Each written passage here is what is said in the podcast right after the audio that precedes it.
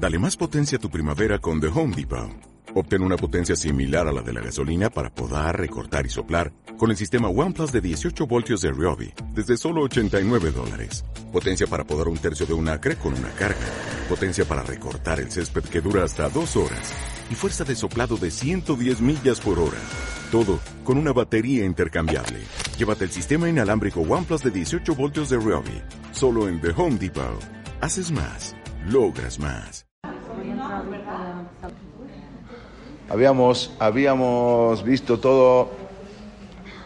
Buenos días a todas. Nos volvemos a, a reencontrar. Habíamos visto todo lo que es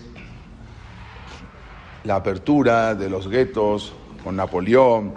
Después vimos cómo también derivó todo eso en la escala, que desgraciadamente trajo muchos, mucha sombra a Am Israel. Y la Torah también empezó a caer mucho, por eso habíamos, habían, se había levantado el movimiento de los Hasidim, movimiento hasídico para levantar las ganas de la gente por la Torah, porque la gente ya estaba muy, muy eh, triste, no había esas ganas para poder seguir estudiando Torah, por eso tuvo tanto éxito, desmotivados. No había, no había esa, esa, esas ganas, incluso por eso tuvo tanto éxito el Hasidut, porque el Hasidut no era acercar a la gente mediante la Torah, sino mediante las misbot, mediante eh, la alegría, el acercamiento, el debekut, el apegamiento, el acercamiento hacia Dios.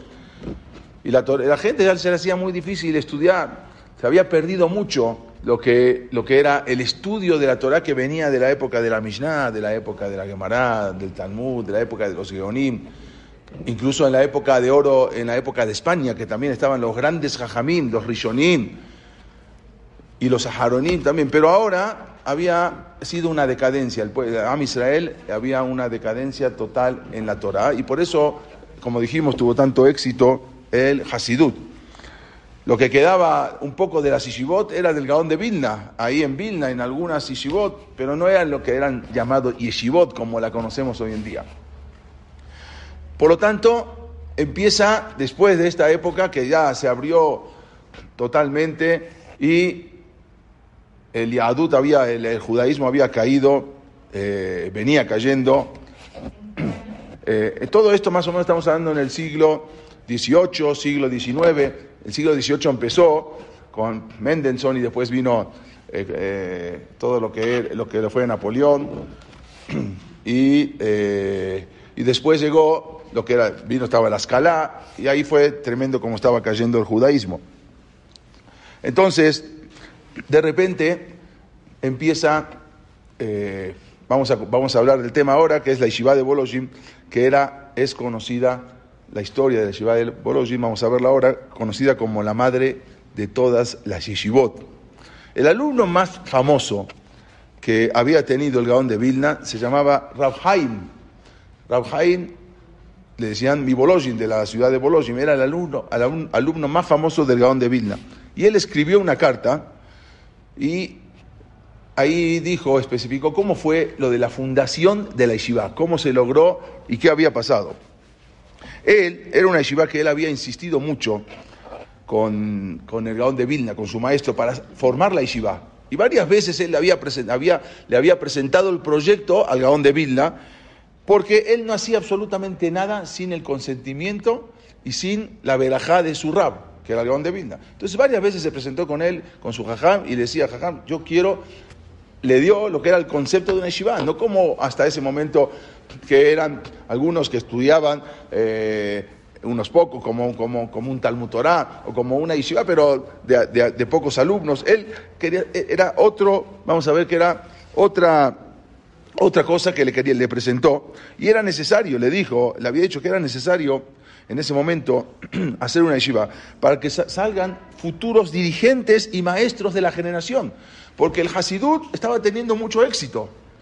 No con Torah, como ya sabemos, con Debekut, con alegría, con tefilot, con acercamiento, con bisbot, con Benadán la Javeró, uno al otro, siempre. Pero Torah no era Torah. La gente estaba eh, un poco alejada de la Torah y aparte el, el roba, la mayoría de la gente eran ameares, eran gente ignorante, no, no. Entonces querían llegar a, sentir, a, acercarse a Kosh pero no, no por intermedio de la Torah.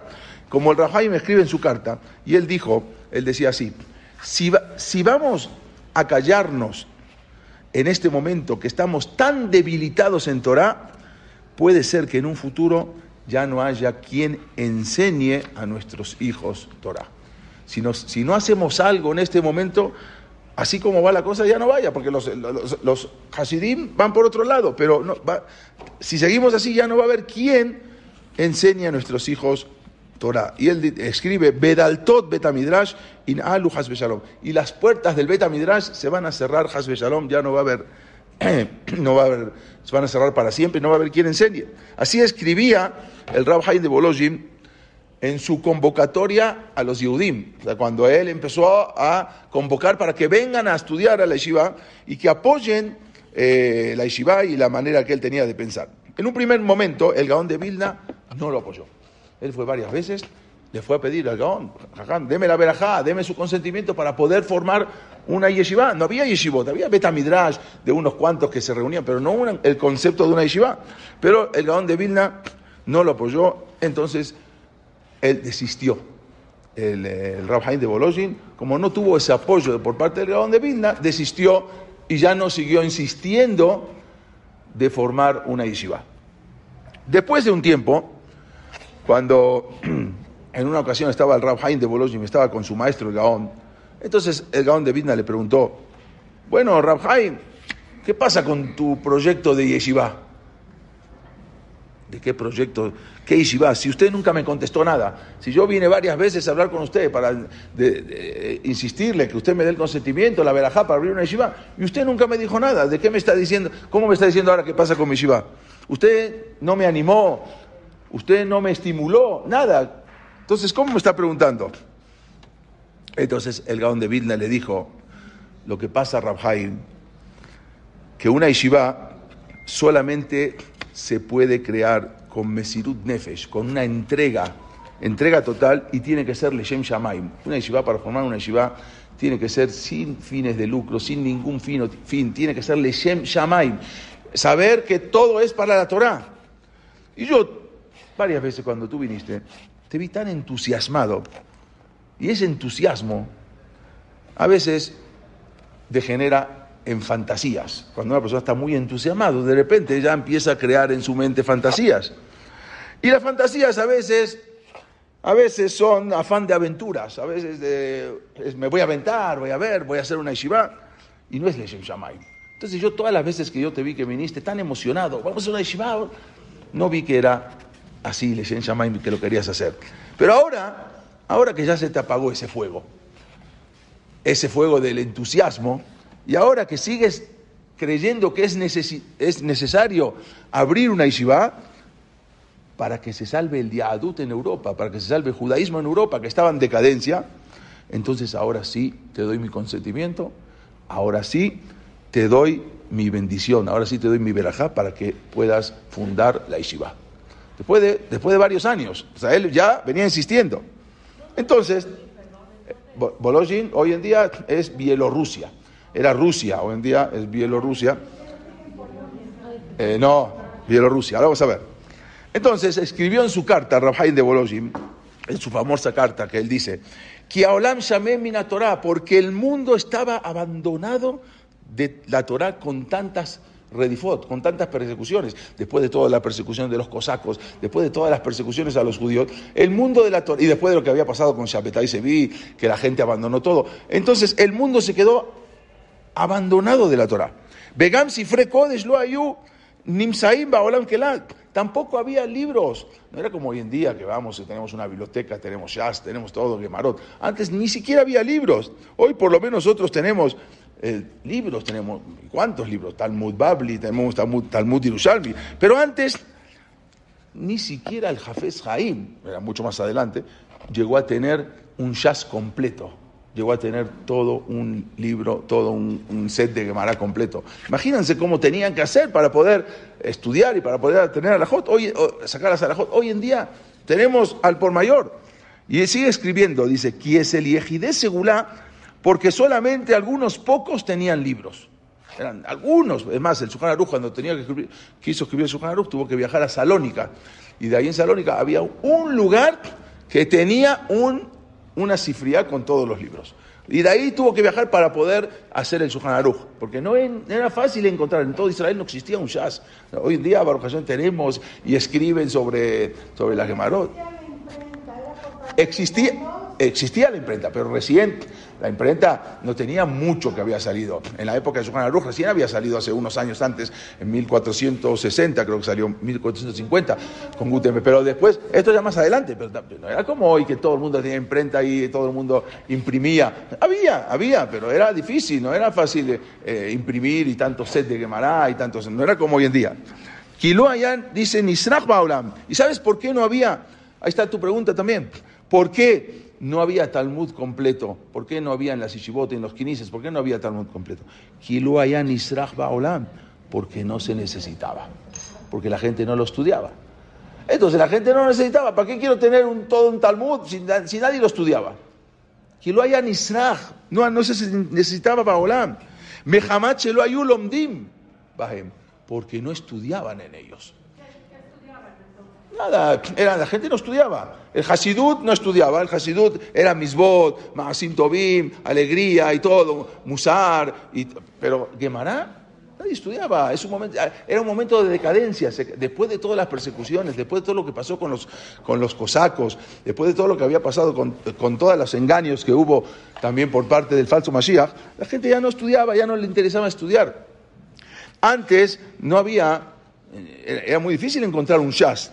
En la época del Gaón de Vilna, un jazz completo era una novedad, era algo fuera de serie, algo realmente, extraordinario, no se encontraba. Los Yehudim habían vivido en, eh, el pueblo de Bolojin, era ahí en Bielorrusia, desde el siglo XVI.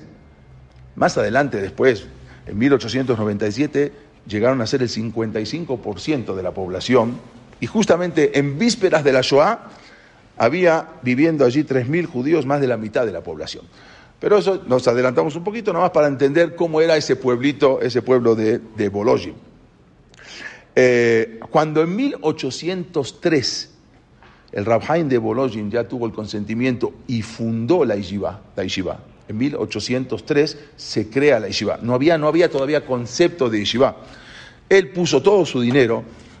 Eh, el Rabhaim se llamaba Rabhaim Ben Ishaq. Él puso todo su, capital, incluso también su esposa había vendido sus joyas para apoyar la fundación de la yeshiva. Él, era, él tenía una fábrica y contaba con medios, no era una persona pobre, y puso su capital entero para poder construir algo que era una novedad, algo que, a ver si va a funcionar o no va a funcionar. Estamos hablando de yeshiva con, para dormir, con, con comida, vamos a ver cómo se manejaba eso. Entonces, el Rahaim de Bolojin, el más famoso alumno del Gaón de Vidna, estableció, hace más de 200 años, instituyó un nuevo modelo en el estudio de la Torá del pueblo de Israel, que hoy en día todos conocemos. Siendo que antes de esa época, aquellos que querían estudiar Torá acudían en pequeños grupos de estudio con un rab particular. O sea, iban con un rabino, se juntaban tres, cuatro personas y estudiaban. Eso era la yeshiva. A la casa del rabino o al Betacneset, a la sinagoga, y ahí eso era lo que se llamaba yeshiva. Los que querían estudiar, la mayoría de la gente no lo hacía. Pero de ahora en adelante, cientos de alumnos tendrían la oportunidad de estudiar juntos. Entonces, al estudiar juntos, unos se ayudan a otros para poder entender mejor y poder crecer juntos en el marco de una institución llamada yeshiva. Era algo diferente. ¿eh? fue la primera que se hizo en el mundo este tipo de yeshivas. ¿Este tipo de yeshivas? En Israel, en otro lado. No, en Israel no había nada. nada. Sí, no, había nada, nada. Era primera. El Gaón de Vilna tenía su yeshiva, pero ¿qué era su yeshiva? Algunos alumnos que estudiaban con, eh, con eh, ahí, pero no era el concepto de una yeshiva. De ahora en adelante, ahora, ahora viene, ahora, ahora viene, ah, ahí viene. ¿Existía el concepto para otras religiones? Para otras religiones, sí. Por ejemplo, había la madraza, la madraza de los árabes, que estaba desde el año 1000, era ir a estudiar el Corán. Tampoco era un concepto de yeshiva, o sea, era, y y hasta hoy en día existe en Marruecos, en muchos lugares, se llama la madraza, viene de Midrash, madraza. Entonces, de ahí tenían el concepto, iban, estudiaban todo lo que era el Corán y todo, pero no, el concepto de sentarse y estudiar cientos de alumnos juntos no había. Ahora, ahora, ahora, muy bien, muy, muy buena pregunta. Dos preguntas que ahorita las vamos a contestar. El Rab Haim de Bolojim había conseguido un documento del zar Alejandro I, era el, le decían el zar de todas las Rusias, Alejandro I, en el año 1812. Entonces, ahí en el documento, los zares de Rusia, el zar de Rusia solicitaba a todas las autoridades que presten la mayor colaboración al rabino Jaim Iskat Iskovich. Iskovich es hijo de Iskovich. Y así podían facilitarle su tarea educativa y pedagógica con todos los alumnos. O sea, él mandó, el mismo zar mandó en ese momento que ayuden al rabino. Muy bien, ahora vamos a contestar esas preguntas. Polojim era un pueblito. Polojim era, hasta hoy en día es un pueblito, no deja de ser un pueblito. Para, para atraer a los estudiantes a la yeshiva se establecían las siguientes condiciones. Porque hasta ese momento los estudiantes, algunos que iban, por ejemplo, que estudiaban en algún lado, se tenían que trasladar. Entonces tenían que, eh, tenían que vivir de la gente que lo hospedaba. O sea, alguien lo tra- hacía Gesed y lo traía a su casa, le daba de comer, lo tenía para dormir, le daba de comer, lo tenía en Shabbat, lo tenía toda la semana, y eh, era un gasto para esa gente, era, mantener otro hijo, y de por sí no tenían pocos hijos, ¿no? uno tenía 8, 9, 10 hijos, y tener todavía un Bajur Yeshiva que venga a la Yeshiva, tenía que darle de comer, y tenía que hacer un gasto, la gente no era, no era muy rica, entonces no, era muy difícil. Aparte, por lo tanto, era un desprestigio. ¿Cómo? Yo te tengo que estar manteniendo, tú eres un mantenido, yo te tengo que estar eh, eh, pagando todos tus gastos, yo tengo que estar pagando la comida, yo te tengo que dar eh, para que tú duermas en mi casa, te tengo que poner una cama. ah, entonces, era muy, se veían, se, los, así, era muy, muy, de menos. Por otro lado, Ninguna mujer quería casarse con un Bajur ¿Quién me va a casar con un Bajur Yeshiva? ¿Qué, yo, qué- qué- ¿De qué voy a vivir? ¿Del mantenido? ¿Delante de Dios? Entonces, la gente no había, entonces no había. ¿Quién se iba a casar? Entonces, muchas mujeres buscaban otro lado. Entonces, buscaban otras personas y se iban, y al final, eh, los terminaba agarrando la escala, el reformismo. Entonces, iba, era muy difícil, porque, o, no, no era como los sefaradim. Los sefaradim siempre mantuvieron una línea. En Oriente, en Siria, en Irak, eh, mantenían una línea. Siempre era la línea de estudio, la línea de trabajo. Pero acá, entre los ashkenazim, era más difícil. O te ibas para este lado, o te ibas para el otro lado. No había término medio como los sefaradim. Los sefaradim siempre tuvieron ese término medio. ¿Por qué? Hay que analizarlo por qué. Pero los Ashkenazim, que de por sí eran mucho más cultos, entonces, o te ibas para el lado de la escala que te ofrecía otras visiones, o te ibas para el lado de la yeshiva, la gente, o, para el Hasidut. El Hasidut, pero el Hasidut no era Torah, como dijimos, eran otras cosas. Entonces, el Bajur era muy, muy mal visto, muy mal visto. Era como un protegido, era como una, una- persona que lo alimentaban, ¿sí? Y quién, nadie, nadie se quería casar, nadie buscaba casarse con un Bajur. Entonces, ahora vino Rafael y quiso cambiar todo ese concepto. Quiso darle ese prestigio al Bajur Yeshiva. ¿Y de qué manera lo hizo? Primero que todo, en la Yeshiva puso unas condiciones. Solo deberían ser admitidos aquellos que se habían distinguido en el estudio talmúdico. No podía entrar cualquiera. O sea, para entrar a esta yeshiva tenía que ser una persona que un sabio. No podía entrar cualquiera a la yeshiva, bueno, yo quiero decir, no, no, hacían exámenes para poder entrar, sino que sigan en su beta midrash. Otra de las cosas era, la costumbre hasta ese momento, como dijimos, era de asignar a los bajurim de la yeshiva en varios hogares diferentes, y a veces era cada día, porque de repente no, yo nada más te puedo aceptar tres, cuatro días, después ve- vete y búscate otro hogar. Mira, mi hijo salió de viaje, bueno, puedes estar acá, pero hasta que venga mi hijo la semana que viene ya tienes que ir a otro lugar. Y así de casa en casa, donde también recibían comida gratuita, Sin embargo, ahora Rabhaim cambió el concepto, canceló todo eso. A partir de ese momento, él con dinero puso dinero y empezó a juntar dinero para la yeshiva. Y por lo tanto, los talmidim, los bajurim, ya iban a ser autosuficientes. No ibas a tener que mantener a un bajur yeshiva. No vas a tener que darle de comer, sino que nosotros te vamos a pagar para que le des de comer y encima te vamos a pagar también para, por, por haber tenido a ese Bajur Yeshiva. Entonces tú vas a recibir una renta. Aparte de, no vas a tener que pagar nada por ese Bajur Yeshiva, sino que aparte vas a recibir una renta mensual de X cantidad de dinero por tener el Bajur Yeshiva. Entonces ahora todo el mundo quiere tener un Bajur Yeshiva, porque ahora le va a entrar una renta, le van a pagar todos los meses y no voy a tener que pagar, y aparte voy a tener un, un Ventorá en mi casa que puede influir en mi familia. Entonces ahora se empezó a transformar todo. Ahora la gente quería empezar a buscar bajo Yeshiva para, por lo menos para que le tenga una entrada. Y así empezó a cambiar toda la, la- idea. Por lo tanto, los bajurim ahora empezaban a tener prestigio. Y no solamente los ricos, tanto ricos como pobres, ahora acudieron en masa a la yeshiva de Bolojim, siempre y cuando eran bajurim calificados, no cualquiera podía entrar. De todas partes de Rusia y del resto de Europa empezaron a llegar bajurim yeshiva a esta yeshiva de Bolojim y empezó a cambiar el concepto. Entonces ahora vamos a ver cómo se estudiaba y vamos a ver que ahora las, las jóvenes ahora sí empezaban a querer casarse y buscar un, un, un Bajur Yeshiva, porque sabían que ya tenían, iban a tener dinero, iban a, iban a recibir su sueldo, iban a, iban a estar bien, iban a tener prestigio. ¿Cómo era el, el sistema de estudio en la Yeshiva de Boloshin para entender? Acordémonos que era lo primero. Él, Rabhaim de Boloshin, había colocado una novedad en la Yeshiva. ¿Qué hizo? Colocó un reloj. Un reloj.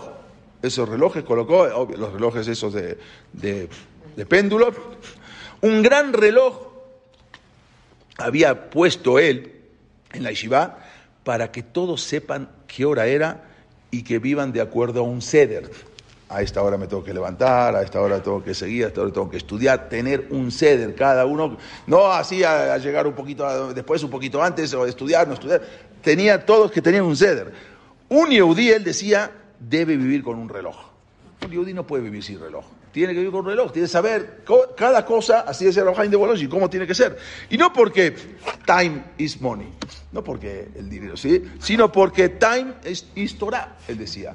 Es el momento, es Torah, no time is money, time is Torah. Entonces la persona tenía que vivir con un reloj. Azemán, over, ven o joser, dice, decía Rabhaim de Bolochi. El tiempo se va y no regresa. El tiempo pasa y no regresa. Si no aprovechas cada minuto que tienes, el tiempo se va. Ellos tenían una shita de limud, un- una manera de estudiar. Hasta ahora, el que estudiaba, estudiaba con pilpul. ¿Qué es pilpul? Pilpul deriva de la palabra pilpel. ¿Sí? ¿Qué es pilpel? Es, ver, es un chile picante. Se refiere a, era un método en la cual se agarraba un, eh, un, eh, un texto del Talmud, Talmud y se lo desmenuzaba, se lo analizaba de acá, de acá, de acá, las contradicciones. Se, metía uno, podía estar días y días analizando un pequeño texto del Talmud. Todas las, las formas y todas las posibilidades. El Pilpul se convertía entonces en un ejercicio pedagógico porque agudizaba las mentes de los bajorim. Por ese lado estaba bien. Pero él dijo, basta de fantasías, basta de pilpul, vamos a estudiar el Peshat, la Gemara, el Talmud, con el Rashi, con el Zafot, sin pilpul, porque así había entendido y así él había recibido de su rabbi, el Gaón de Vilna, que el Gaón de Vilna había cuestionado ese método de pilpul y insistió que había, insistió que había que volver al significado literal del texto, entender, analizar las palabras, no entrar en pipú y analizar y analizar, entrar, sino entender el pesar del texto. Hoy en día hay muchas yeshivot que estudian así con pilpul, otras yeshivot no. Los sefaradim generalmente nunca, mucho más profundo el pilpul. Sí. Uno con uno, sí, eso era la idea. No, eh, aparte una, una, una clase general, una vez cada semana, una vez cada tanto, pero la mayoría estudiaban todos solos. Una, entre uno y otro iban sacando, iban eh, haciendo el pilpul, iba, y el rab... Sí. Hasta ese momento, en, lo, que es el área de los Ashkenazim, no Sefaradim, se estudiaba con pilpul. Pilpul es pilpel, de entrar y de picante y de me- desmenuzar todo. El Gaón de Vilna no le gustó eso, sino que le gustó él, la, la, la idea del de Gaón de Vilna que la transmitió a su alumno era, el propósito era dar luz a la alajá. No entrar, entrar, entrar y al final nunca llegar a nada, sino llegar a la alajá para la práctica de las misbot. ¿Cómo estudiaban así los sefaradim? Los sefaradim siempre estudiaban de esa manera. Eh, era el peshat, era entender la Gemara, entender lo que es el Talmud con Rashi, porque Rashi te ayuda a entender y el Tosafot también. Y ya, el Mearsha que te explica un poco eh, eh, lo que es, pero ya, y de ahí sacar al alajá, o sea, derivar al alajá. No quedarse en el pilpul y nunca llegar al alajá. Sí, jabruta. Hasta, ahora vamos a verlo, sí. Sí, vamos a verlo. Hasta ese momento no había. De ahí empezó eso. Vamos a ver. Vamos a, vamos a analizar eso. Se comenzaba, ahora les voy a mostrar, se comenzaba estudiando la Gemara, eh, Berajot, la primera Gemara, y se terminaba con la última, con, la, con el Talmud Dinda. O sea, que se estudiaban todo, porque en la Shishubot de repente, ¿cómo se estudia hasta hoy en día? Agarran una Gemara, y no toda la Gemara, agarran pedazos, texto, bueno, vamos a analizar este texto, pasamos luego a otro ya no, acá se empezaba de la primera y se acababa con la última, y se daba la vuelta, todo. Todos al mismo tiempo. Al mismo tiempo, claro. El Rab Haim de Bolojim, ¿eh? Sí, sí, lo mismo mismo. Claro. a ver, exactamente. Exactamente. Y aparte tienes un, eh, eh, o sea, una finalidad, te tienes un zipuk, porque sabes que vas a terminar, no que voy a quedar en este pedazo estudiando todo el año y no avancé. Entonces, ya. ¿Dónde entran maestros y cada No, el, no, el maestro es el que da, el que da los shiur kelali, una vez al día o una vez cada dos días, depende la- las categorías. Y da, el maestro es el que daba el pilpul y los alumnos seguían estudiando y le preguntaban, pero él quiso, cambió este concepto. Jaime de Bolosim estaba convencido de que el éxito del movimiento hasídico fue a consecuencia de ese excesivo estudio de Pilpul, que la gente decía, ya, hasta aquí, yo no puedo. Y como había ese excesivo estudio de Pilpul, entonces la gente empezó a abandonar ese estudio y se fueron hacia el Hasidut. El Hasidut no te ofrecía eso, te ofrecía otras cosas. Te ofrecía una vestimenta, te ofrecía eh, hacer misbot con alegría, te ofrecía llegar a Dios, no con el estudio de la Torah. Entonces, él decía que por eso tuvo tanto éxito el Hasidut. Porque el judío común solamente quería llegar a ser a, a haciendo simplemente la voluntad de Boreolam a través de la misbot, no a través de la Torah. Les hacía fácil, difícil. Ya estudiamos dos clases enteras de Hasidut.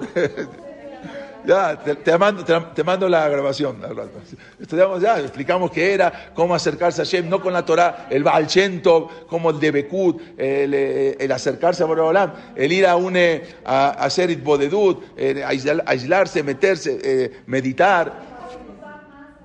Más, eh, claro, acercarse más a la gente, no con la, la Torah, la gente no, había perdido mucho la Torah, entonces acercarse a Dios con misbot, con alegría, con Maasin Tobim, con, eh, con Tevilot, con, eh, con, eh, con Debekut, con apegamiento a Boreolam, pero no estudiando Torah. El Gaón de Vilna tenía la otra cita, era estudiando Torah. La participación, no había, mira, mira acá está tu pregunta, Bella. Dice, solamente se estudiaba Gemara, Rashi y Tosafot de acuerdo a la Sebará y Yeshará, de acuerdo a la- al entendimiento. Ahora, cada uno era una Sebará, entender y deducir. No había diferentes Kitot, todos eran iguales. Todos eran iguales. No había todos, todos eh, que no tenían el mismo nivel, lo adquiría y todos preguntaban y contestaban. No, porque aparte para entrar ahí, alguna persona tenía que tener nivel. No, vamos a ver. Entonces no había quitot, eran todos, había diferentes años, todos eran igual. La participación en el shiur era optativa. No había obligación de entrar a la clase. Sin embargo, aunque aparentemente todos eran iguales, cada uno sabía quién era cada quien. O sea, cada, había, había títulos entre ellos. Por ejemplo, este era un Ilui, un genio. Este se lo llamaba Hatzilui, medio genio. Este se llamaba Madmid, era una persona que se entregaba. Este Quetzat Mandil, medio Mandil. Este Bakiba Shas, este era eh, increíble, se sabía todo el Shas. Este era medio Bakiba Shas. Cada uno se lo conocía, aunque no tenían categorías, pero, o sea, no había diferentes eh, categorías, eh, todos estaban en la, misma clase, digamos, todos eran iguales, en Quitot, pero se conocían cada uno. Dice el rab, uno de los rabbanim que estudió ahí, vamos a ver también qué grandes rabbanim que salieron de ahí, y también salieron no grandes rabbanim, también grandes políticos, vamos a ver. Dice el Rab Salman Meltzer, autor del Sefer Eben Aezel, un Sefer que se estudia en el Shiva. Y él cuenta, cuando yo era muy joven, estudié en Bolojim, y en aquella época, cualquier joven de mi edad que no se sabía perfectamente todo el Seder Nashim Nesikim, todo el ceder, todo lo que es el ceder de Nashim, todo lo que es la Gemarot, de lo que habla de Kitushim, de Gitim, todo el ceder de Nashim, y de Yevamot, eran Gemarot difíciles. Todo el ceder de Nesikim, de daños, por ejemplo, Baba Kamá, Baba Mesías, Baba. Toda la persona que no se sabía perfectamente eso, lo Nijlal, Bijlal Alomdim, no formaba parte del alumnado de la Yeshiva. O sea, no había manera de que pueda entrar a estudiar la Yeshiva. El estudio era un DAF de Gemara por día. Tipo DAF Yomi, todavía no había instalado el DAF Yomi, pero era un DAF de Gemara por día. Eso en la Yeshivat, en la Yeshivot hoy en día no se estudia un DAF de Gemara por día. Se puede estudiar un DAF cada semana. ¿Sí? Ahí el estudio era un DAF por día. Y sigue diciendo el Rab Meltzer, la mayoría de los Bajurim repasaban el DAF hasta 12 veces. O sea, estudiaban un DAF por día y se repasaba 12 veces. En Bechmaya, por ejemplo, estudian creo que un, eh, cinco dapim por día, y el sábado a la noche luego tienen repaso y el sábado a la noche tienen examen. Más o menos lo agarraron de ahí. Vamos a ver todas las ciudades. ¿Salmen es el jefe de cuál? No, no, no, este es otro. Rabbi es el Salman Meltzer. Vamos a ver otro. No, no, no, no, de, no, ¿Es todavía. de las eh? No. No, esto es Hasidut, esto no, es- esto es otra cosa, esto no. Dice, no, dice, para mí, decía, pero a mí, decía el Rab Salman Menzer, como me gustaba profundizar, no podía repasar el DAF 12 veces, porque yo no llegaba, porque yo me gustaba más profundizar, sino que solamente lo repasaba 8 veces diario. O sea, yo no llegaba a repasarlo 12 veces, sino 8 veces. No se interrumpía nunca el estudio de la Torah. ¿Qué quiere decir? Había en la yeshiva Sedarim y Mishmarot, guardias, vamos a ver. Se estudiaba en la yeshiva día y noche. Se iban unos y venían otros. O sea, unos estudiaban y después se iban y a la noche se iban y venían los de la noche y dormían. La yeshiva 24 horas. O sea, open, open 24 horas. Durante toda la noche todavía había turnos, porque unos no podían quedarse toda la noche, entonces se quedaban de, de, de 11 a 1 de la mañana, otros de 1 a 3 y otros de 3 a 5. Ahora vamos a ver, vamos a ver. Así, así como el Betamigdash. El Betamigdash en su momento tampoco había, había, había Mishmarot, había guardias. El mismo Rab Haim de Bolojin, en los días difíciles, cuando no había muchos alumnos estudiando, por ejemplo, Mozae Kippur, cuando terminaba Kippur, ¿quién se va a quedar estudiando, terminando Kippur, el Ta'anit, hasta las 2 de la mañana? Entonces, él cumplía ese turno. O sea, para que la yeshiva no, no se quede sin estudiar, el mismo Rafael de Bologna se sentaba a estudiar Mosaé Kippur y se quedaba hasta las 3 de la mañana. Entonces ya recuperaban fuerza eh, algunos bajurim que ya habían comido, ya habían descansado y venían a reemplazarlo. Así era turno 24 horas, nunca, 24-7. No había manera, nunca se paraba. A los 10 años de su existencia, el número de estudiantes había empezado con 10 alumnos, ya llevaba 100 bajurín, y 10 años más tarde el número de estudiantes aumentó a 200. O sea, eh, ya casi en 20 años ya tenían 200, ya, algo nunca se había visto una cosa así, porque ese, ese tipo de yeshiva no se había visto que 200, gente, 200 alumnos estudien solos, aparte que ya habían recuperado el prestigio, porque ahora sí se querían casar y ahora sí buscaban a los bajurim y mucha gente estaba, es- es- y más ahí en el pueblito de Bolojim, no había nada, no era una ciudad. ¿Quién no quería tener uno, dos o tres bajurim shivot? Porque le pagaban tres rentas. ¿Sí? No una, dos, tres rentas. A veces mandaban a sus hijos a que vayan a otro lado y traían bajurín porque querían eh, ahora mantenerlos para poder recibir también sus rentas. Sí, estamos. No, podían venirse Faradim, pero no venían. Sí, podía venir el que quiera, pero era, estamos hablando en Europa. El Sefaradí, para que llegue a Bielorrusia, estaba medio difícil. De Siria a Bielorrusia. Sí, obvio, obvio, sí. Era- Estamos hablando del mundo Ashkenazí. Se cuenta Se cuenta que en una ocasión, y esto, si esto se van a reír y, muchos no lo van a tomar a bien, pero hay que entenderlo. En una ocasión, se cuenta que entraron los Bajurí y vieron al Rabhaim de Bolojim, estaba solo, revolcándose en el polvo de la Yeshiva. Pum, así, a un lado, revolcándose. Eh, eh, y él no sabía que sus alumnos lo estaban observando. Entonces le dijeron, Rebe, ¿qué está haciendo usted? Bueno, esta es la yeshiva, después la renovaron, esta foto fue antes de haberla renovado, pero se revolcaba acá en la yeshiva. Rebe, ¿qué está haciendo? El rab se sintió avergonzado y dijo, estoy cumpliendo con lo que dice el Pirkei Avot. Ebe mitabek behem. Si Tienes que incluirte en el polvo de sus talmideja jamín. Y como ustedes pisan acá todos los días, yo quiero tener el polvo de esos talmideja jamín.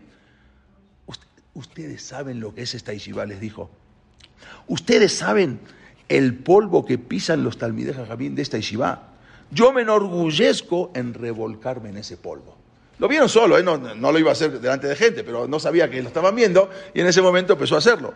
Y besar el polvo que pisan los pies de los Talmidei Jajamim, los que tienen el sejud de poder estudiar en esta yeshiva. Bueno, se limpió, se salió, todo, no pensaba que lo estaban viendo. El Rab era como un padre para cada uno de los Talmidim. La yeshiva entonces se convirtió en una institución tan importante que cuando Napoleón invadió esa área, se emitió un edicto especial para salvaguardar al principal rabino, el, principal rabino de Bolojin, y a sus escuelas e instituciones y brindarle toda asistencia y participación. El mismo Napoleón, cuando llegó a su ejército, dictaminó que había que salvaguardar al rabino y darle todas las atenciones. Cuando ya salían de la yeshiva, para ocupar distintos cargos en la conducción, porque en la Yeshiva se les enseñaba todo, hasta también eh, se les enseñaba oratoria, se les enseñaba para que las puedan, porque la idea de ahí, ¿cuál era la idea de toda la Yeshiva de Bolosim? Que empiecen ahora a formar Yeshivot, que empiecen a transmitir todo eso que se había perdido. Entonces, cuando salían de ahí a, formar, eh, ocupar eh, diferentes cargos en la conducción de otras Yeshivot, otras Keilot, esa era la idea de Bologna porque él se preocupaba no solamente de ubicarlos. Tú te vas a ir como rabino a tal lugar. Tú eres capacitado, te vas a ir como rabino a este lugar. Él mismo los ubicaba cuando salían de la Sishibot para que, y se preocupaba que tengan éxito en la conducción de Am Israel. Y por lo tanto, para encender las llamas del entusiasmo otra vez de la Torah. O sea, e, eso era la intención. La Shiva de Bologna se convirtió en un semillero ya donde salían ahí, eh, produjo muchos, algunos de los más grandes Talmideh Jajamim durante 200 años, durante el periodo de 200 años. Y ahí empezaron eh, a, levantarse varios Talmideh Jajamim, ahora vamos a ver, y a formar diferentes Ishibot. El Rabhaim de Bolojim falleció en el año 1821. Él hizo, hizo varios libros. Uno, uno, de los más famosos se llama Nefesh Haim. ¿No? El libro Nefesh Haim lo hizo el Rab Haim de Bolosim, el que fundó la Yeshiva. Él hizo Nefesh Haim y él, en ese libro, el Rab elevó el estudio de la Torah al nivel más alto. O sea, era la intención, el estudio de la Torah, volverlo a, a, enaltecer. Cuando, cuando el Rab Haim murió, su hijo, Rab Ishak, tomó eh, como Rosh Yeshiva, él asumió como como Rosh Yeshiva y también él logró obtener un reconocimiento oficial de la Yeshiva por parte del Ministerio de Educación ruso. Y ahí empezó el segundo periodo de la Yeshiva de Bolojin con su hijo. Después, eh, posteriormente, en 1849, eh, murió y el Rosh Yeshiva pasó a ser el Rabbi Eliezer Fried. Y luego, en 1854, eh, cuando fallece el Rabbi Eliezer Fred, entonces ahí em, llegan dos, dos, dos Rosh uno Rab Naftali Tzvi Yehuda Berlín, conocido como el Netzib de Bolojim, él fue el Rosh y se convirtió en Rosh de Bolojim junto con el, rabino, con el Rab Yosef Dov Ber Soloveitchit, que también era conocido como el Beta Levi. Beta Levi, estos dos eran los Rosh el Rab Naftali Yehuda Berlín, el Netzib de Bolojim, y Rabbi Yosef Dova Levi Soloveitchit. Eh, después hubo también un poco de, de discusión entre ellos, porque uno quería Pilpul y el otro no quería Pilpul, pero eso ya fue una, una después se, se, arregló. Bueno, cuando eh, el Netzib de Bolojin era el yerno del Rab Ishak de Bolojin, o sea, era el yerno del hijo del Rab Haim de Bolojin, era un gadol, mamá era un, era un gadolador, un, gran, un jajam muy grande. Desde ese momento, el mundo judío hasta hoy en día continuó el mismo modelo de yeshiva establecido en Bolojim. Hoy en día, vamos a ver, y se ha convertido en el pilar central del estudio de la Torah. como el pueblo de un pueblo que no de un pueblo que no era nada, ahora pues oh, a figurar en el mapa, porque ni siquiera estaba en el mapa, era un pueblito y ahora de repente ganó tanto prestigio el mismo pueblo que mucha gente venían a hacer las ferias, o sea, a, poner sus, negocios ahí, porque ya había dinero, ya la Ishiva cambió todo el pueblo, algo impresionante. De Boloshin salieron importantes Talmideh Jajamim, que, habían, que sirvieron como grandes Rashi Yeshivot y Rabbanim, que establecieron hoy en día el mundo de la Torah. Por ejemplo, vamos a ver algunos de los Talmideh Jajamim que salieron, no todos, algunos. Por ejemplo, salió Rabhaim Moser Grozinski, un rab muy grande, salió el Rafael Shapiro, estaba el Rabhaim Soloveitchit, estaba, como dijimos, Rabbi Zarman Meltzer, también salió el Rabhaim Ozer Grozinski y el Rab Shimon grandes talmidejas Jamín que salieron de ahí. Eh, el, el, el Rabhaim Soloveitchit, que dijimos, el Briske Rob, se llama el, Rab de Brisk, y cada uno formó su yeshiva. El Rabhaim Berlín, salió también otro que se llama Rab Selig, eh, Rubén Bengis, también salió el Rab Israel Salanter, grandes talmidejas Jamín que fueron formando sus ishibot. O sea, de ahí cada uno salieron a formar sus, eh, sus Un rab que trajeron, el primer rab ortodoxo, que después, ya cuando lleguemos vamos a estudiar la historia, eh, que llegó, que trajeron a Nueva York, que fue el rabbi Jacob Yosef, también salió de esa yeshiva, y vamos a estudiar la historia de él. Eh, ya vimos Rab Shimon Skop también.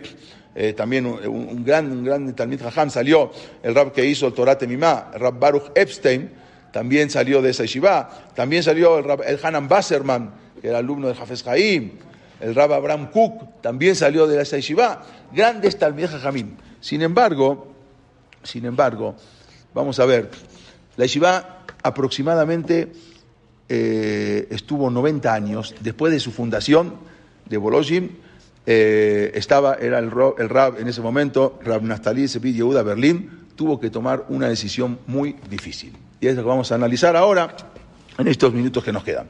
En aquel entonces, en aquel entonces, el gobierno, el gobierno zarista estaba presionando para que se realicen cambios en la yeshiva. ¿Por qué? Porque no, no podían ver. En toda Rusia no existía un lugar donde 500 alumnos estaban estudiando juntos llegaron a 500 alumnos. Entonces, no existía en toda Rusia, era un inmenso, un país inmenso, y no existía. Entonces ya empezaron a ver, y no solamente eso, sino que también, junto con gente, los masquilim, empezaban a, tener un poco de, de, de un poco de envidia. ¿Cómo puede ser que estén estudiando ahí 24 horas, tantos alumnos juntos? No podían entender. Entonces empezaron ahora el, el zar de Rusia en ese momento, era el zar Alejandro II, eh, empezaron a presionar para que realicen algunos cambios en la yeshiva, los cuales no permitirían a la yeshiva de Boloshin seguir funcionando con ese nivel que tenía de Kedushá, de santidad tan grande y de Tahará para un verdadero lugar de Torah. Entonces, ahora, junto con los masquirim, ayudados por los reformistas, empezaron a poner trabas. Y empezaron a ver, empezaron a poner muchas trabas. La escala también tuvo mucha influencia en la yeshiva de Bolojin. Eh, y ahora había una pregunta, ¿qué hacer con estos cambios? ¿Seguir, aceptar los cambios impuestos por el gobierno o buscar otra manera o cerrar la yeshiva? Vamos a ver de qué se trata. algo que es un auge tan grande. En la yeshiva de Bolojin, también los masquilim lograron convencer a muchos nobles rusos y lograron convencer al zar Alejandro II de ayudar a los judíos para aprender otras culturas. ¿Sí? Y la hay que meter otras culturas, porque hay que ayudar a los judíos. Esos pobres judíos que estaban en la yeshiva, había que ayudarlos. Entonces, los masquilín vieron que había, acá los reformistas vieron que había 500 bajurim inteligentísimos estudiando, decían, Boloshin es para nosotros, Boloshin tiene que ser para nosotros, todo esto lo tenemos que ganar nosotros, tenemos que sacar a estos eh, de esta idea. No existía ninguna institución que tenga 500 alumnos que se dediquen exclusivamente al estudio, de nada, de ninguna materia. No había en ese momento. Pero ellos no tienen que estudiar Torah solamente, necesitan estudiar también otras materias. Y no solamente esto, sino que los masquilim lograron convencer a algunos alumnos, de alguna manera se infiltraban, y algunos alumnos de la misma yeshiva a convencer a meter otros estudios. Muchos empezaron a tener la Gemara arriba y abajo había otros libros que también empezaban a ver debajo de la Gemara o debajo del colchón. Pero había no solamente matemática, filosofía, matemática, muchas cosas.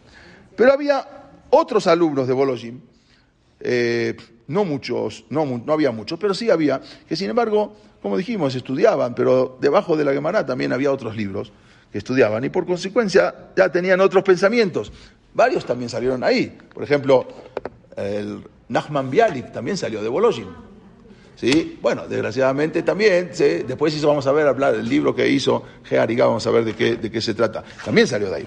Y eh, entonces se mandaban, mandaban cartas, mandaban cartas de aquellos que querían eh, cultura para los Bajurí que estudiaban en Bolojim. Entonces les mandaban cartas, que a su vez también eh, eran los que conspiraban contra el zar. Los mismos que conspiraban contra el zar mandaban cartas, eran revolucionarios, también mandaban cartas contra eh, Es sabido, más adelante en la revolución bolchevique, se tramó en Yiddish.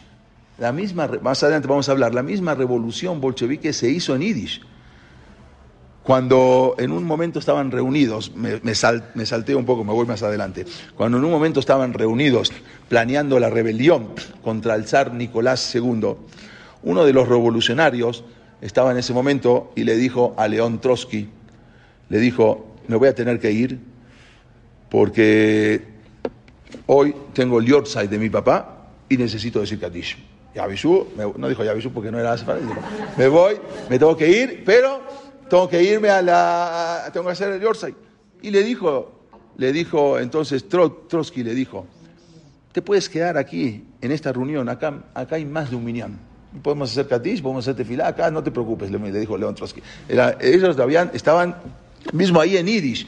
¿sí? Y ahí mismo dijeron Katish, ahí mismo dijeron Katish, después de la, estaban planeando la revolución. Pero ocurrió un suceso que hizo que todo cambiara con respecto a, a, los Yehudim y esas luces de libertad empezaron a apagarse. porque Vamos a ver, cuando asesinaron a al zar, al, zar, habían asesinado al zar de Rusia, Alejandro II, que, que después también habían acusado a los judíos, cuando lo asesinaron, entonces asumió un nuevo zar, el zar Alexander III o Alejandro III, y él no continuó con ese camino que le habían trazado de, proteger a la.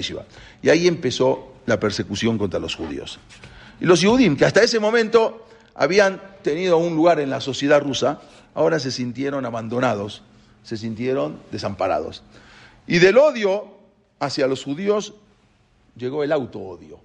Los mismos judíos que cuando el Yehudí empezó a odiarse a sí mismo. Así estaban las cosas en ese momento, donde la escala lograba convencer a muchos que Bolojin ya era algo anticuado y esto ya no debía de seguir.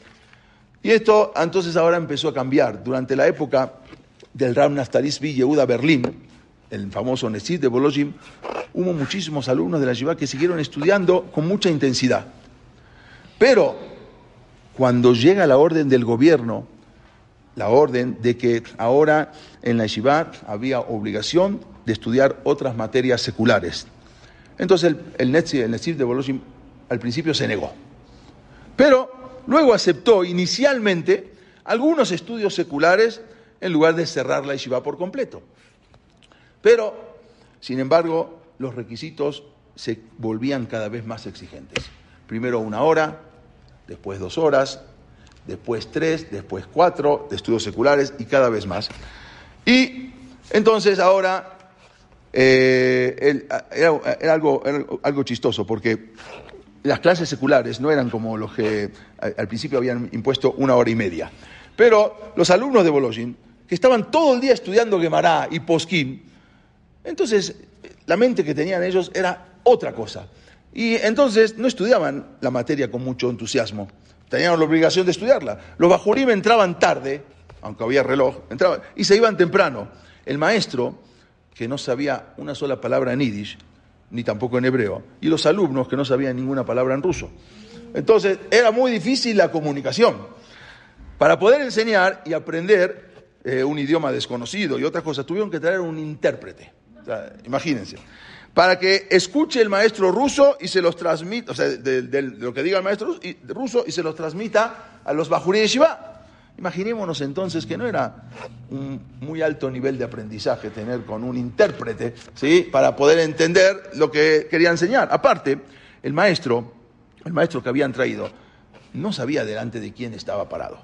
Estos alumnos eran dotados, alumnos súper inteligentes, captaban todo muy rápido y enseguida se aburrían de la lentitud que el maestro enseñaba, porque eran superdotados. Entonces él no, sabía delante de quién estaba parado.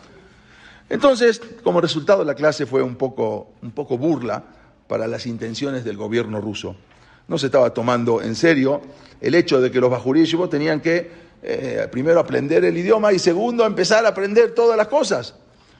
En el periódico que habían, los masquilim tenían un periódico, los iluministas, se llamaba el Melitz, que se conservaron todos los números hasta el día de hoy. El Rab de Boloshin decía, el Rab de Boloshin está en contra de la cultura. La Yeshiva de Boloshin está en contra de la cultura. Los mismos publicaban ahí. No dejan leer libros seculares a los talmidim.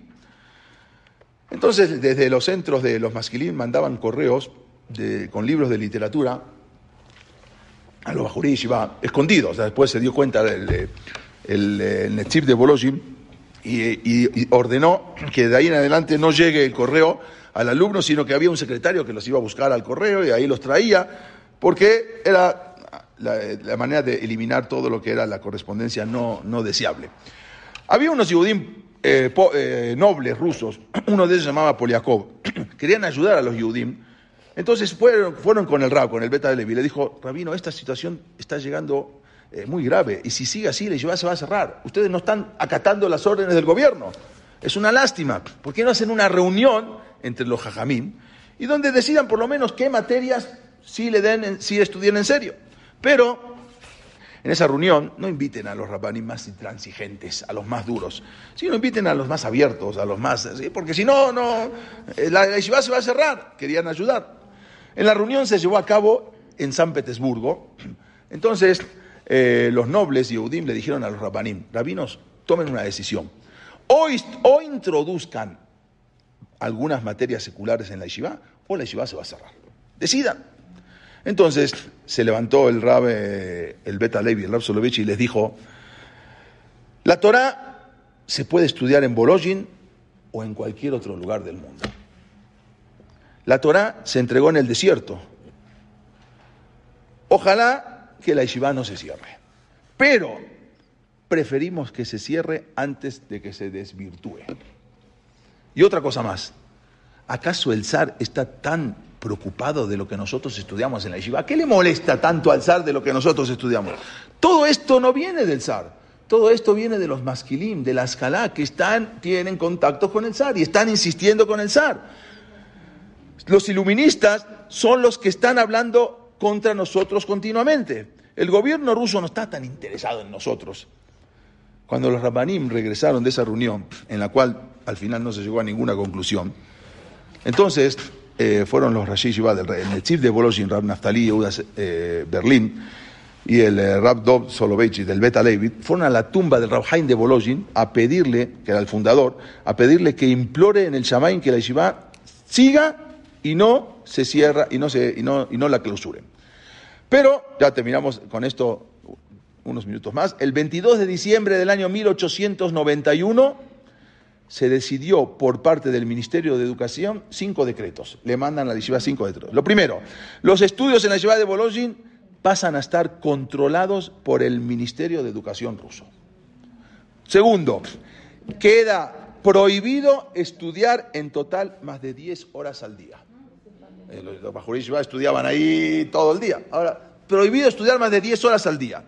Tercero, En la noche se debe cerrar el establecimiento y no se puede quedar nadie a estudiar en la yeshiva. Absolutamente nadie se puede quedar a estudiar. Habían turnos de 24 horas, ya no se podía. Cuarto, los estudios seculares a partir de ahora serán desde las 9 de la mañana hasta las 3 de la tarde. Y aparte no se podía estudiar de noche, porque en Rusia a veces en invierno el sol se pone a las 3, 4, 5 de la tarde. O sea que prácticamente quedaban dos horas de estudio de Torah en toda la yeshiva. Porque si de 9 de la mañana hasta las 3 de la tarde hay que estudiar estudios seculares, entonces la Torah ya prácticamente en verano un poquito más, en invierno ya casi quedaban una o dos horas de estudio de Torah. La última, todos los maestros deben ser graduados universitarios. Obvio, de los masquilim. Todos los maestros tienen que ser masquilim porque eran los graduados universitarios. Entonces, los maestros judíos masquilim estaban muy contentos ahora, porque estaban seguros que ellos iban a ser llamados para poder enseñar las materias seculares. ¿A quién van a elegir si no son a nosotros? Ah, y nosotros vamos a poder transformar todos esos alumnos de Bologna. ¿Qué año fue 1891. Ya. Entonces, no obstante, no obstante, el Rosh Yeshiva pensaba otra cosa. Él trajo a maestros gentiles. Dijo, no voy a traer, prefiero traer maestros goim y no traer maestros masquilim. Entonces, cuando trajo maestros gentiles, ahí la furia entre los maestros Yehudim fue terrible. ¿Cómo está trayendo maestros gentiles? ¿No está trayendo? ¿Acaso un maestro gentil es mejor que nosotros? El gobierno ruso, incitado por los masquilim, querían que la Torah sea también una materia. O sea, vamos, la materia, Torah una materia, no un estudio de la Torah, sino que sea también como una materia, no como una consagración. En una nueva reunión que se efectuó, habló uno de los rabanim, dijo, Moray Berrabotay, Todas las Geserot, Avida Leibate, todas las Geserot al, al, final se terminan anulando. No cierren la Yeshiva. Acepten el decreto. Vamos a estudiar, aunque sea dos horas de Torah, y los demás estudios vamos a hacerlos seculares. Al final va a llegar un momento en que el zar se va a ir y ya no va a estar más, y nosotros vamos a poder volver al estudio como antes. En ese momento se levantó uno de los Rashi Shivot, el Rab Rafael Chapira, y dijo: Ustedes saben muy bien que en esta yeshiva, nuestro abuelo, el Rab Haim, ni siquiera Musar quería que se estudie en la Yeshiva. Porque el Musar está en la misma Yemaná. Para no hacer Bitul Torah. Y ahora ustedes quieren reducir el estudio de la Torah a solamente una o dos horas diarias. Hazor Beja Rab. Arrepiéntete de lo que dijiste, le dijo al Rab que había dicho así. Bueno, el roto Rab al final era un gadolador, estalló en llanto y todos se pusieron a llorar y se arrepintió. En ese momento se levanta el Rab Haim Berlín y dijo, mi padre, el Netzib, está aquí sentado y callado. Y mi cuñado también, el Rab Haim Soloveitch, también está destrozado y no puede expresar ni una palabra. Pero todos nosotros sabemos que ellos no quieren aceptar la destrucción de la Torah. Esta es la Torah tal como es, se estudia en la Yeshiva de Bolojin. Y si no, que quede en recuerdo de que alguna vez hubo una gloriosa Yeshiva y que la yeshiva se cierre. No aceptamos meter otros estudios seculares. Y no vamos a hacer una desvirtuación o una deformación. Y vamos a ver qué pasa. Vamos a mantenernos firmes a Baruj que haga lo que él entienda. Al día siguiente, luego, todos los rabanim llegaron a la yeshiva, pensaron contarles a los alumnos lo que se había decidido, pero vieron tanta admadá, tanto esfuerzo que estaban los alumnos, tanto ímpetu que dijeron, ¿Para qué vamos a hacer bitultura? Mejor no le vamos a decir nada y que sigan las cosas. Hasta que un día entró un señor a la yeshiva y pidió hablar con todos los alumnos y le pidió la documentación. Era una extraña persona. Habló tranquilamente con cada uno. ¿Cuánto recibes de la yeshiva? ¿Qué es lo que te dejan leer los Rashi Shivot? ¿Qué opinas de la yeshiva? ¿Te sientes presionado? ¿Te sientes marginado? Y así con cada uno, nadie sabía quién era esta persona. No, un yudí. De esa manera ese hombre habló pacientemente casi, durante dos semanas con casi los 500 talmidim. Y luego, sin decir nada, desapareció, saludó al Rosh y se fue, nadie sabía quién era. Después de 30 días de esa visita de ese, ese extraño señor, fue el día 5 de Shevat del año Taf Resh Numbet, 5652, el año 1892. A las 9 de la mañana llegaron unos policías acompañados de campesinos y de cosacos y de una multitud, se presentan con la yeshiva, con el, con el de Boloshin. y ordenan, todos los alumnos deben reunirse en el salón principal, el Betamidrash. El Rosh Yeshiva con mucho miedo y preocupado le dijo a su hijo que llame a todos los Talmidim. Llamaba a todos los Talmidim y cuando todos ya se encontraban en el Betamidrash, subió a Ejal, un representante del gobierno, y dijo en ruso, a partir de este momento queda clausurada la yeshiva. De acuerdo con la ley del Estado, por desobediencia hacia las leyes del país. Todos los alumnos deben abandonar la yeshiva, así también como la ciudad, en un plazo máximo de tres días. No se pueden quedar ni siquiera en Bolojim. Si alguno permanece aquí después de tres días, será penalizado y castigado por la ley. En ese momento le preguntó el Nepsif de Bolojim, que no entendía ruso, le preguntó a su, a su hijo, Rauhaim Berlim, ¿qué es lo que está diciendo? Rauhaim Berlim le dijo que la yeshiva se cierra. ¿Cuándo se cierra? Ahora. El Nesif de Bolojim en ese momento quedó petrificado.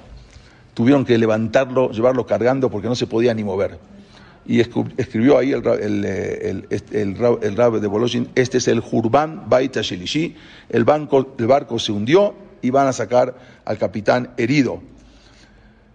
Y se hunde la casa más grande de Torah desde el Jurban Betamikdash, desde el tercer Jurban.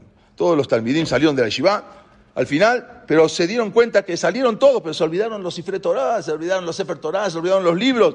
Al final pidieron permiso, pudieron volver a entrar les dieron el permiso y comenzaron a sacar todos los cifretos de la yeshiva, mientras allí estaban presentes todos los habitantes del pueblo que también eh, ya se les iba a la parnasá porque ahora se cae todo, no tenían como las entradas. Y como salía todo del Sefer de, de la Arona le pusieron un sello inviolable y cerraron las puertas de la yeshiva en el reinado del zar Alejandro III. Esas puertas que habían quedado abiertas ininterrumpidamente sin cerrar ni siquiera en la noche de Kippur. Pero esa yeshiva de Bolojin, la madre de la yeshivot, es que estuvo abierta por 90 años, al final se cerró en 1892. En el sello de clausura decía, toda persona que rompa este sello y viole la cerradura estará cometiendo un delito y será merecedor de severos castigos. Al final se retiraron ahí y, se fueron, pero la pregunta es, ¿cómo es posible de que se cierren las puertas que estuvieron abiertas durante 90 años? ¿Cómo es posible que esta casa que siempre vibrió, vibrió, eh, eh, vibró de, la voz de la Torah, ahora quede silenciosa.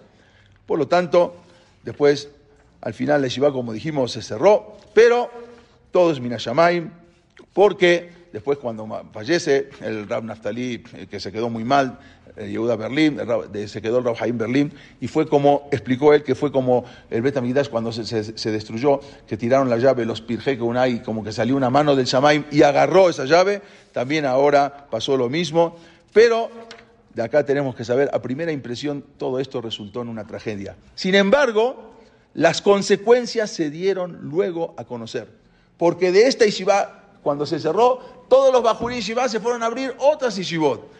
Y de ahí se abrieron las yeshivá lituanas, la yeshivá de Tels, la yeshivá de Novardok, la yeshivá de Ponovich, la yeshivá de Sabotka, la yeshivá de Ken, la yeshivá... Todo eso salieron de estas mismas yeshivot, esta yeshivá de Sabotka, de ahí de los, de cuando se cerró, se fueron a abrir y se abrió más adelante la yeshivá de Ponovich. Y se, habló, se abrió eh, la yeshivá de, también esta es la yeshivá de Ponovich, se abrió más adelante, como dijimos, la yeshivá de, la de Mir, también salió de acá de los también de de acá, una yeshiva de Mir, que hay miles y miles de alumnos. También se había cerrado esta yeshiva y salió la yeshiva de Mir. También se abrió la yeshiva de Tels. Y todas estas yeshivot se fueron abriendo cuando se cerró la yeshiva de Bolojin. Nosotros no sabemos por qué a hacer las cosas, pero todo esto, hasta hoy en día, todas las yeshivot que se abrieron en el mundo salieron de la madre de la yeshivot, la yeshiva, la yeshiva de Bolojin. No, eran de los masquilim, de los Ascalá. bueno, después se volvió a abrir por unos años con 60, 70, 80 alumnos. Después se volvió a cerrar y luego antes de se cerró en el primer la Primera Guerra Mundial, luego se volvió a abrir y antes de la Segunda Guerra Mundial, pero ya no era la yeshiva de 500 alumnos. Ya habían salido todos los talmideh Jamid y habían abierto otras yeshivot. Y dijo ya lo dijimos varias veces, como dijimos dijo el Rabjai de Bolojin 250 años antes de hoy.